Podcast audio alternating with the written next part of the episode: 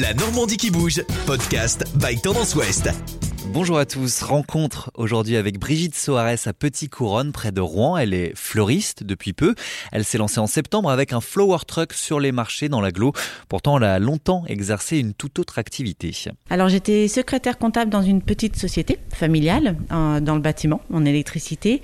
J'ai passé plus de 20 ans seule dans un bureau et je pense que c'est ce côté euh, solitude qui a fait que j'ai voulu chercher autre chose, le contact humain. 22 ans, seul dans un bureau avec déjà tout de même la passion des fleurs. J'ai toujours aimé euh, la déco, euh, l'art floral, euh, faire d'une fleur une composition, enfin toujours quelque chose en décoration avec la fleur. Tout ce qui était anniversaire, baptême, communion, la table de Noël, en famille c'est ce que c'est à moi qu'on faisait appel. Brigitte n'avait pourtant jamais osé en faire son métier et puis c'est une conjonction de facteurs qui lui a donné le coup de pouce. les enfants qui grandissent, qui n'ont plus, qui sont plus indépendants.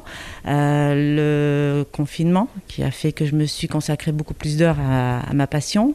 Malheureusement, la société n'a pas justement tenu le coup par rapport à la crise. Sans emploi, c'était finalement l'occasion rêvée donc pour se lancer, mais pas question pour Brigitte d'avoir un magasin. Elle voulait être fleuriste ambulante. Le, le flower truck, c'était vraiment quelque chose que j'avais en, tête depuis euh, pas mal de temps. Je cherche plus ce contact euh, dans les villages ou aller vers les gens. Une boutique, pour moi, c'était une contrainte et un lieu non choisi. Flower truck, oui, mais pas n'importe lequel. Je me voyais pas avec un véhicule euh, récent. C'est un coup de foudre de véhicules anciens, dont euh, bah, mon véhicule euh, Renault Estafette de 74. Et cette estafette en elle-même suscite la curiosité. Ça attire le regard, ça attire les histoires des gens qui ont eu ce véhicule. J'ai pas mal de, de personnes qui s'arrêtent pour me raconter leur histoire autour du véhicule. Des gens qui m'envoient des petits messages sur mon compte Instagram en disant je vous ai vu passer là, je vous ai vu là, votre véhicule est super. Ça attire énormément et ça crée beaucoup de contacts. Quelques mois après le début de son activité, pas de regret pour Brigitte qui est désormais comblée. Plus vivante, plus épanouie, moins, moins.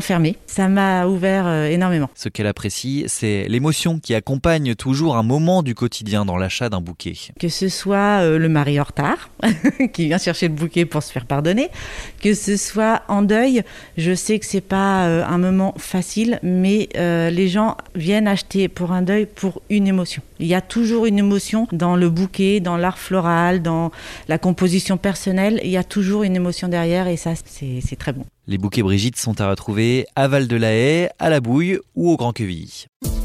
Podcast by Tendance Ouest.